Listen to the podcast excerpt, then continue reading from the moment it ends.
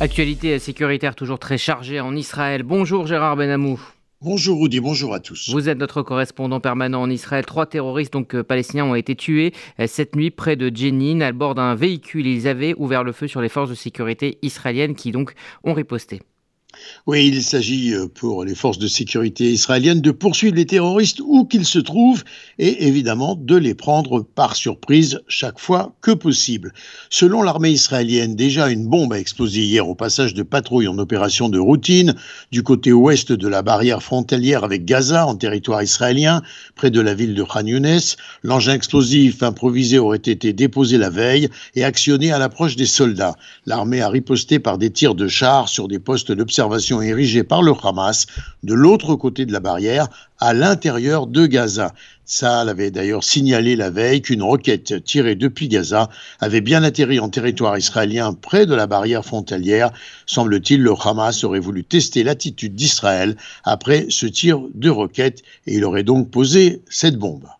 On évoque maintenant euh, la Cisjordanie avec euh, euh, hier des forces palestiniennes qui ont usé de gaz lacrymogène contre des Palestiniens. C'était lors des obsèques d'un terroriste membre du Hamas tué d'ailleurs par l'armée israélienne. Oui, ils ont même euh, créé la surprise. La confrontation a débuté lorsque la foule a scandé des slogans contre l'autorité palestinienne comme prostituées et espions d'Israël.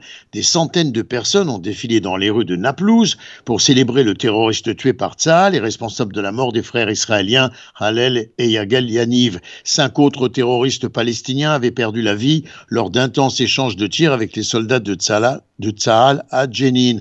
La force de sécurité du Fatah de l'autorité palestinienne n'a pas pu tolérer les insultes et a donc démontré en intervenant sa capacité en fait à imposer un calme sécuritaire lorsqu'elle le souhaite. On va l'évoquer euh, longuement dans cette matinale info. Les voyages scolaires en Pologne pour enseigner la Shoah aux jeunes Israéliens devraient reprendre après donc une interruption de trois ans.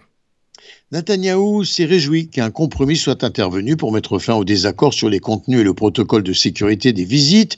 Le vice-ministre polonais des Affaires étrangères, Pavel Jablonski, s'est plaint en 2022 que la formule des voyages en Pologne destinés aux jeunes Israéliens devait être modifiée en raison de problèmes conduisant au renforcement, dit-il, de faux stéréotypes avec un impact négatif sur les relations polono-israéliennes.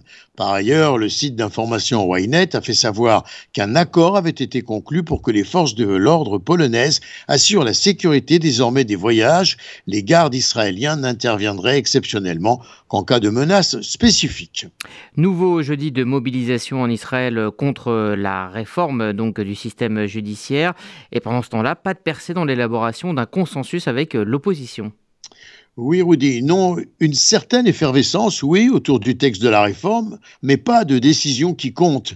Hier, des opposants à la réforme se sont collés au sol à l'entrée d'un bâtiment de Tel Aviv, abritant plusieurs bureaux du gouvernement. Les opposants à la réforme ont également appelé à des manifestations pour paralyser la circulation sur les routes et dans les airs, aujourd'hui notamment bloquant l'entrée de l'aéroport Ben Gurion, d'où le Premier ministre devrait s'envoler officiellement pour Rome.